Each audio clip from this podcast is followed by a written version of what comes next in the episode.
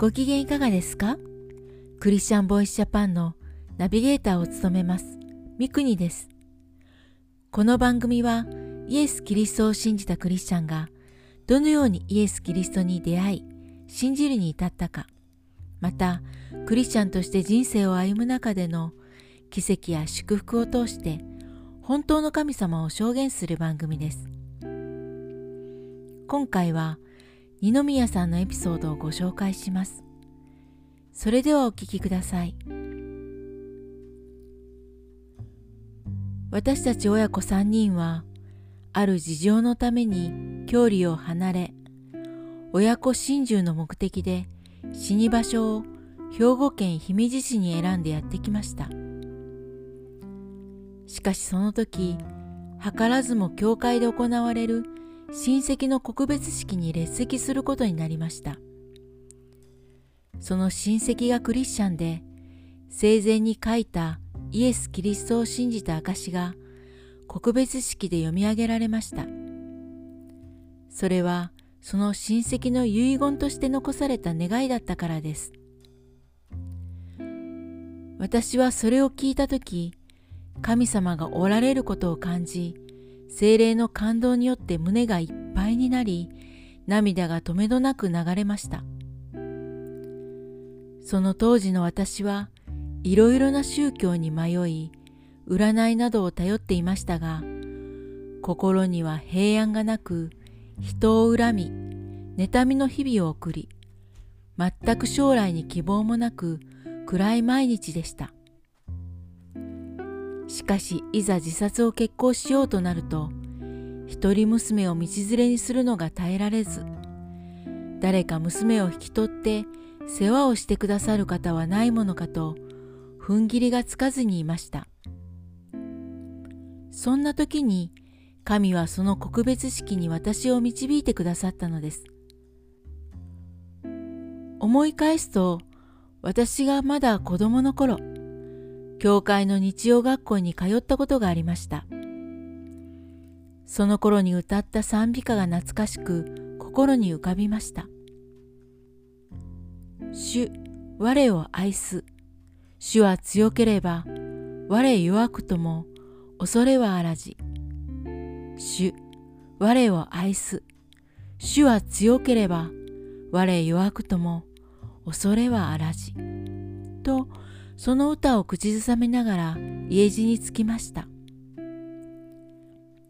その時、一つの光が私に差し込んだような明るい気持ちになり、ふと私の心に娘をキリスト教会にお願いしようという思いが起こったのです。その月の下旬、私はルカによる福音書15章に記されている宝刀息子のように、お父さん、私は天に対しても罪を犯し、あなたの前に罪あるものです。もう息子と呼ばれる資格はありません。といった気持ちで、私にはもう資格はないが、せめて娘だけでも救っていただきたいと思って教会を訪ねました。その時、牧師先生はヨハネによる福音書。3章16節17節の御言葉。神は実にその一人子をお与えになったほどに世を愛された。それは御子を信じる者が一人として滅びることなく永遠の命を持つためである。神が御子を世に使わされたのは世を裁くためではなく御子によって世が救われるためである。を開き、神は御子イエス・キリストを世に使わし、十字架にかかり、罪の贖いとなってくださったのです。この御子を信じさえすれば、あなたは滅びないで永遠の命を与えられるのです。と話され、祈ってくださいました。私はその時にイエス・キリストを信じ救われたのです。神の温かい懐に抱かれたような感謝と喜びに満たされました。もう自ら命を絶つことを考えなくなりましたその後娘も小学4年生の時自分の意思でイエス・キリストを信じ信仰告白をし洗礼を受けました。かたくなであった主人もついに心砕かれ洗礼を受けました。昭和40年4月のことです。今日まで霊的な方面だけでなく肉体的に経済的に受けた恵みの数々を思い返すと奇跡の連続でした。聖書の御言葉詩編144編3節。主よ人とは何者なのでしょう？あなたがこれを知っておられるとは？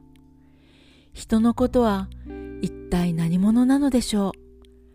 あなたがこれを顧みられるとは？神をあがめるほかありません。神に栄光を返しします。